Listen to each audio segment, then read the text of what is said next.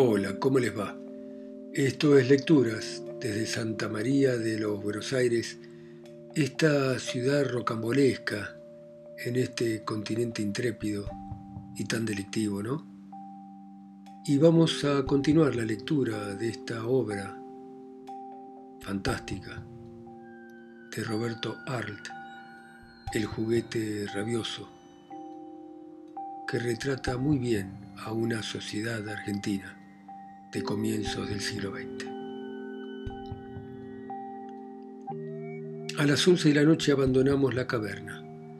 Don Miguel y la mujer gorda caminaban en el centro de la calle lustrosa, con la canasta donde golpeaban los trastos de hacer café. Don Gaetano sepulta las manos en los bolsillos, el sombrero en la coronilla y un mechón de cabellos caídos sobre los ojos, y yo tras ellos, Pensaba cuán larga había sido mi primera jornada. Subimos y al llegar al piso, don Gaetano me preguntó, ¿trajiste colchón vos? Yo no, ¿por qué? Aquí hay una camita, pero sin colchón. ¿Y no hay nada con que taparse? Don Gaetano miró enredor, luego abrió la puerta del comedor, encima de la mesa había una carpeta verde pesada y velluda. Doña María ya entraba en el dormitorio cuando don Gaetano tomó la carpeta por un extremo y echándomela al hombro, malhumorado, dijo, Estate bueno, y sin contestar a mis buenas noches me cerró la puerta en las narices. Quedé desconcertado ante el viejo que testimonió su indignación con esta sorda blasfemia. Ah, Dios fetente. Luego echó a andar y le seguí. El cuchitril donde habitaba el anciano famélico, a quien desde ese momento bauticé con el nombre de Dios Fetente, era un triángulo absurdo empinado junto al techo con un ventanuco redondo que daba a la calle Esmeralda y por el cual se veía la lámpara de arco voltaico que iluminaba la calzada. El vidrio del ojo de buey estaba roto y por allí se colaban ráfagas de viento que hacían bailar la lengua amarilla de una candela sujeta en una palmatoria al muro. Arrimada a la pared había una cama de tijera, dos palos en cruz con una lona clavada en los travesaños. Dio Fetente salió a orinar a la terraza. Luego sentóse en un cajón, se quitó la gorra y los botines, arreglóse prolijamente la bufanda en torno del cogote y preparado para afrontar el frío de la noche, prudentemente entró en el catre, cubriéndose hasta la barba con las mantas, unas bolsas de arpillera rellenas de trapos inservibles. La mortecina claridad de la candela iluminaba el perfil de su rostro, de larga nariz rojiza, aplanada frente estriada de arrugas y cráneo mondo, con vestigios de pelos grises encima de las orejas. Como el viento que entraba molestábale, Dio Fetente extendió el brazo, cogió la borra y se la hundió sobre las orejas. Luego sacó del bolsillo una colilla de toscano, la encendió lanzó largas bocanadas de humo y uniendo las manos bajo la nuca, quedóse mirándome sombrío. Yo comencé a examinar mi cama. Muchos debían de haber padecido en ella, tan deteriorada estaba. Habiendo la punta de los elásticos rasgado la malla, quedaban estos en el aire como fantásticos tirabuzones, y las grampas de las agarraderas habían sido reemplazadas por ligaduras de alambre. Sin embargo, no me iba a estar la noche en éxtasis, y después de comprobar su estabilidad, imitando a Dios fetente, me saqué los botines, que envueltos en un periódico me sirvieron de almohada, me envolví en la carpeta verde y dejándome caer en el fementido lecho, resolví dormir. Indiscutiblemente era cama de archipobre, un desecho de judería, la yacija más taimada que he conocido. Los resortes me hundían las espaldas. Parecía que sus puntas querían horadarme la carne entre las costillas. La malla de acero rígida en una zona se hundía desconsideradamente en un punto, en tanto que en otro, por maravillas de elasticidad, elevaba promontorios. Y a cada movimiento que hacía el lecho gañía, chirriaba con ruidos estupendos, a semejanza de un juego de engranajes sin aceite. Además, no encontraba postura cómoda el rígido vello de la carpeta rascábame la garganta, el filo de los botines me entumecía la nuca, los espirales de los elásticos doblados me pellizcaban la carne. Entonces, eh, diga, Dios fetente, Como una tortuga, el anciano sacó su pequeña cabeza al aire de entre el caparazón de arpilleras. Diga, don Silvio, ¿qué hacen que no tiran este camastro a la basura? El venerable anciano, poniendo los ojos en blanco, me respondió con un suspiro profundo, tomando así a Dios de testigo de todas las iniquidades de los hombres. Diga Dios fetente, no hay otra cama, aquí no se puede dormir. Esta casa es el infierno, don Silvio, el infierno. Y bajando la voz temeroso de ser escuchado, esto es la mujer, la comida, ah Dios fetente, qué casa esta. El viejo apagó la luz y yo pensé decididamente, voy de mal en peor. Ahora escuchaba el ruido de la lluvia caer sobre el zinc de la boarda.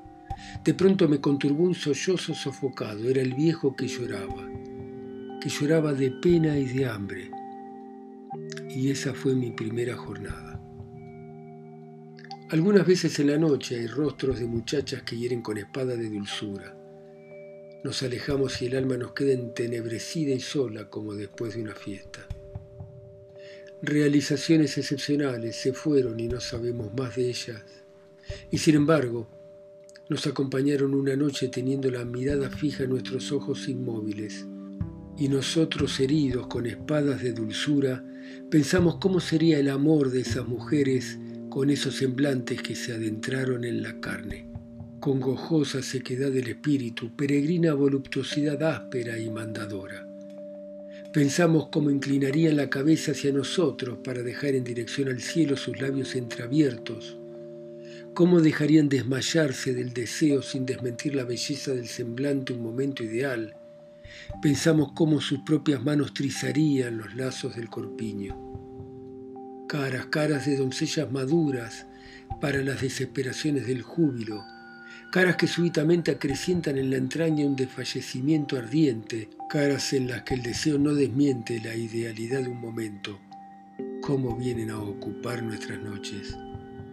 Yo me he estado horas continuas persiguiendo con los ojos la forma de una muchacha que durante el día me dejó en los huesos ansiedad de amor. Despacio consideraba sus encantos avergonzados de ser tan adorables, la boca hecha tan solo para los grandes besos. Veía su cuerpo sumiso pegarse a la carne llamadora de su desengaño e insistiendo en la delicia de su abandono, en la magnífica pequeñez de sus partes destrozables, la vista ocupada por el semblante, por el cuerpo joven para el tormento y para una maternidad, alargaba un brazo hacia mi pobre carne, hostigándola, la dejaba acercarse al deleite. En aquel momento don Gaetano volvía de la calle y pasó hacia la cocina. Miróme ceñudo, mas no dijo nada y yo me incliné sobre el tarro de engrudo al tiempo que arreglaba un libro, pensando, va a haber tormenta. Ciertamente, con intervalos breves, el matrimonio reñía. La mujer blanca, inmóvil, apoyada de codos en el mostrador, las manos arrebujadas en los repliegues de la pañoleta verde, seguía los pasos del marido con ojos crueles. Don Miguel, en la cocinita, lavaba platos en un fuentón grasiento. Las puntas de su bufanda rozaban los bordes del tacho y un delantal de cuadros rojos y azules, atado a la cintura con un piolín, lo defendía de las salpicaduras de agua sabiendo lo que avendría en cuanto yo pasaba por allí, sin retirar los velludos brazos del fuentón, volvía la cabeza y levantando al plafón sus pupilas, movíala en lo blanco como diciendo, ¿qué casa esta, Dio fetente? He de advertir que en la cocina, lugar de nuestras expansiones, estaba enfrentada a una letrina hedionda y era un rincón de la caverna tapiado a las espaldas de las estanterías. Encima de una tabla sucia, apelmazados con sobras de verdura, había pequeños trozos de carne y papas con los que don Miguel confeccionaba la magra pitanza del mediodía. Lo quitado a nuestra voracidad era servido a la noche bajo la forma de un guiso estrambótico, y era Dios fetente el genio y mago de ese antro hediondo. Allí maldecíamos de nuestra suerte. Allí don Gaetano se refugiaba a veces para meditar sombrío en las desazones que trae consigo el matrimonio. El odio que fermentaba en el pecho de la mujer terminaba por estallar. Bastaba un movimiento insignificante, una nimiedad cualquiera. Súbitamente la mujer embarada de un furor sombrío abandonaba el mostrador y arrastrando las chancletas por el mosaico, las manos arrebujadas en su pañoleta, los labios apretados y los párpados inmóviles, buscaba al marido. Recuerdo la escena de ese día. Como de costumbre, esa mañana don Gaetano fingió no verla, aunque se encontraba a tres pasos de él. Yo vi que el hombre inclinó la cabeza hacia cierto libro simulando leer el título. Detenida la mujer blanca permanecía inmóvil. Solo sus labios temblaban como tiemblan las hojas. Después dijo con una voz que hacía grave cierta monotonía terrible. Yo era linda. ¿Qué has hecho de mi vida? Sobre su frente temblaron los cabellos como si pasara el viento. Un sobresalto sacudió el cuerpo de don Gaetano. Con desesperación que le hinchaba la garganta, ella le arrojó estas palabras pesadas, salitrosas. Yo te levanté. ¿Quién era tu madre? Sino una bagaza que andaba con todos los hombres. ¿Qué has hecho de mi vida vos? María, callate, respondió con voz cavernosa don Gaetano. Sí, ¿quién te sacó el hambre y te vistió? Yo, estrunzo, yo te di de comer. Y la mano de la mujer se levantó como si quisiera castigar la mejilla del hombre. Don Gaetano retrocedió tembloroso. Ella dijo con amargura en que temblaba un sollozo, un sollozo pesado de salitre.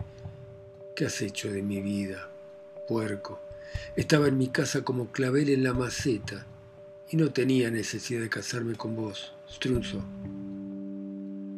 Los labios de la mujer se torcieron convulsivamente como si masticara un odio pegajoso o terrible. Yo salí para echar a los curiosos del dintel del comercio. Déjalo, Silvio, me gritó imperativa. Que oigan quién es este sinvergüenza. Y redondo los ojos verdes, dando la sensación de que su rostro se aproximaba como en el fondo de una pantalla, prosiguió más pálida. Si yo fuera diferente, si yo anduviera por ahí vagando, viviría mejor. Estaría lejos de un marrano como vos. Cayóse y reposó. Ahora don Gaetano atendía a un señor de sobre todo con grandes lentes de oro que cabalgaban en la fina nariz enrojecida por el frío. Exaltada por su indiferencia, porque el hombre debía estar habituado a esas escenas y prefería ser insultado a perder sus beneficios, la mujer vociferó. No le haga caso, señor. ¿No ve que es un napolitano ladrón? El anciano volvióse asombrado a mirar a la furia y ella, le pide 20 pesos por un libro que le costó cuatro. Y como don Gaetano no volvía a las espaldas, gritó hasta que el rostro se le congestionó. Si sos un ladrón, un ladrón. Y le escupió su despecho, su asco. El anciano dijo, calándose los lentes, volveré otro día, y se fue indignado. Entonces doña María tomó un libro y bruscamente lo arrojó a la cabeza de don Gaetano, después otro y otro. Don Gaetano pareció ahogarse de rabia. De pronto arrancóse el cuello, la corbata negra y arrojóla al rostro de la mujer. Luego se detuvo un momento como si hubiera recibido un golpe en las sienes y después se echó a correr. Salió hasta la calle, los ojos saltándole de las órbitas y parándose en medio de la vereda, moviendo la rapada cabeza desnuda, señalándola como un loco a los transeúntes, los brazos extendidos, le gritó con voz desnaturalizada por el coraje. Bestia, bestia, bestión. Satisfecha ella se allegó a mí. ¿Has visto cómo es? No vale, canalla. Te aseguro que a veces me dan ganas de dejarlo. Y tornando al mostrador se cruzó de brazos, permaneciendo abstraída, la mirada cruel fija en la calle. De pronto, Silvio, señora, ¿cuántos días te debe?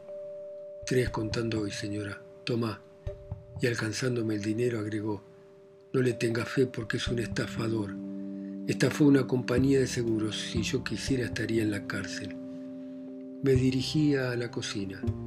¿Qué te parece esto, Miguel? El infierno, don Silvio, qué vida, Dios fetente. Y el viejo amenazando la altura con el puño exhaló un largo suspiro, después inclinó la cabeza sobre el fuentón y siguió mondando patatas. Pero ¿a qué vienen esos burdeles? Yo no sé, no tienen hijos, él no sirve. Miguel, diga señora, la voz estridente ordenó, no hagas comida, hoy no se come. A quien no le guste que se mande a mudar. fue el golpe de gracia. Algunas lágrimas corrieron por el ruinoso semblante del viejo famélico. Pasaron unos instantes. Silvio, señora, toma, son cincuenta centavos. Te vas a comer por ahí. Y arropándose los brazos en los repliegues de la pañoleta verde, recobró su fiera posición habitual. En las mejillas lívidas dos lágrimas blancas resbalaban lentamente hacia la comisura de su boca. Conmovido murmuré, Señora. Ella me miró y sin mover el rostro, sonriendo con una risa convulsiva por lo extraña, dijo, Anda y te volvés a las cinco. Aprovechando la tarde libre, resolví a verlo al señor Vicente Timoteo Sousa, a quien había sido recomendado por un conocido que se dedicaba a las ciencias ocultas y demás artes teosóficas. Presioné el llamador del timbre y permanecí mirando la escalera de mármol, cuya alfombra roja retenida por caños de bronce mojaba el sol a través de los cristales de la pesada puerta de hierro. Reposadamente descendió el portero trajeado de negro. ¿Qué quiere? ¿El señor Sousa está? ¿Quién es usted? Astier. Ah, sí, Astier. Silvio Astier. Aguarde, voy a ver. Y después de examinarme de pies a cabeza desapareció tras la puerta del recibimiento, cubierto de luengas cortinas blanco-amarillas.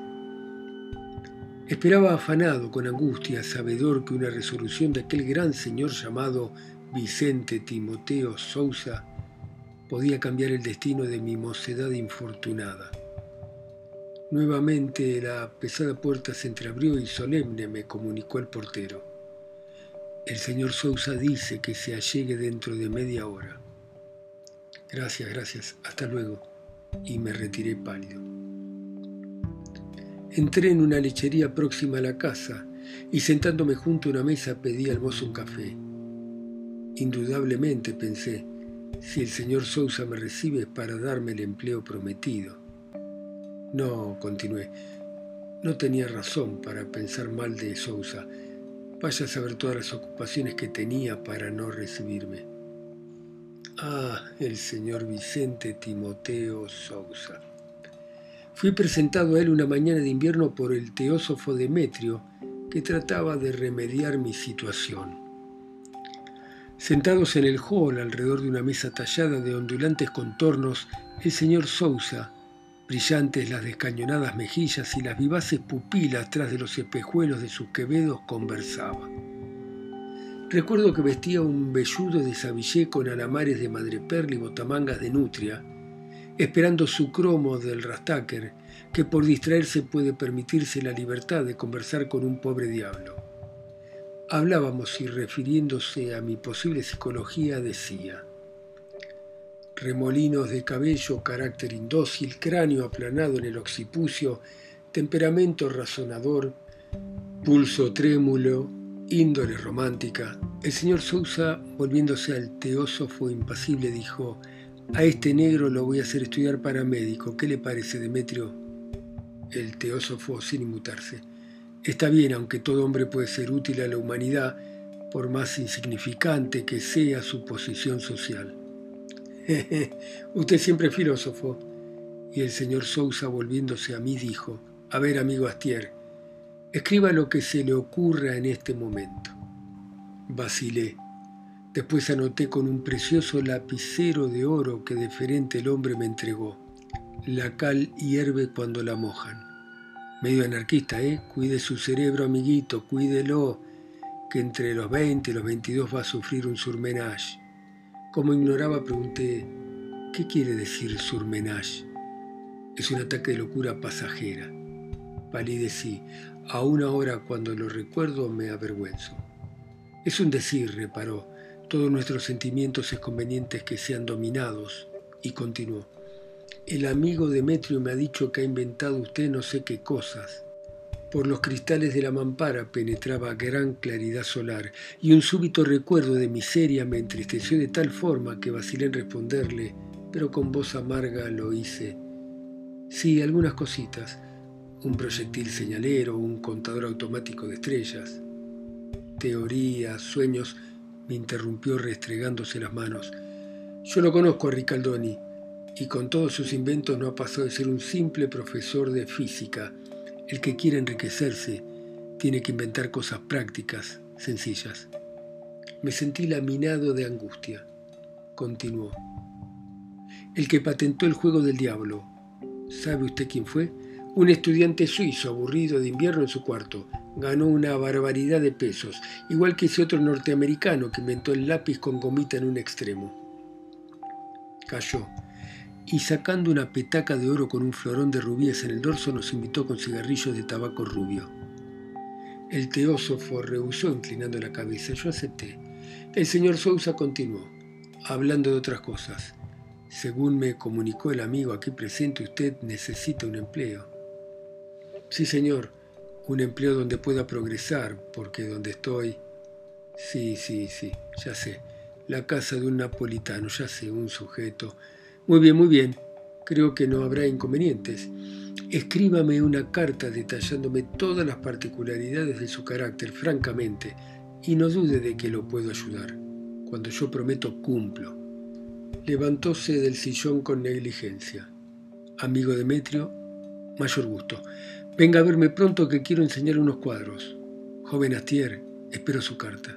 Y sonriendo agregó, cuidadito con engañarme. Una vez en la calle dije entusiasmado al teósofo, qué bueno es el señor Sousa, y todo por usted, muchas gracias. Vamos a ver, vamos a ver. Dejé de evocar para preguntar qué hora era el mozo de la lechería. Dos menos diez. ¿Qué habrá resuelto el señor Sousa? En el intervalo de dos meses, habíale escrito frecuentemente encareciéndole mi precaria situación y después de largos silencios, de breves esquelas que no firmaba y escritas a máquina, el hombre dineroso se dignaba recibirme. Sí, ha de ser dándome un empleo, quizá en la administración municipal o en el gobierno. Si fuera cierto, qué sorpresa para mamá. Y al recordarla en esa lechería con enjambre de moscas volando en torno de pirámides de alfajores y pan de leche, una ternura súbita me humedeció los ojos. Arrojé el cigarrillo y pagando lo consumido, me dirigí a la casa de Sousa. Con violencia latía en mis venas cuando llamé. Retiré inmediatamente el dedo del botón del timbre pensando, no vaya a suponer que estoy impaciente porque me reciba y esto le disguste. Cuánta timidez hubo en el circunspecto llamado. Parecía que al apretar el botón del timbre quería decir, perdóneme si le molesto, señor Sousa, pero tengo necesidad de un empleo. La puerta se abrió. El señor balbucí, pase. Bueno, Dejamos por ahora acá a nuestro Silvio Astier, este pobre desgraciado, sin educación, sin trabajo y hundido en la pobreza. Seguimos mañana ustedes en sus países, ciudades, continentes o islas, escuchando mi voz acá, tan sola y tan lejos, en Santa María de los Buenos Aires. Chao, hasta mañana.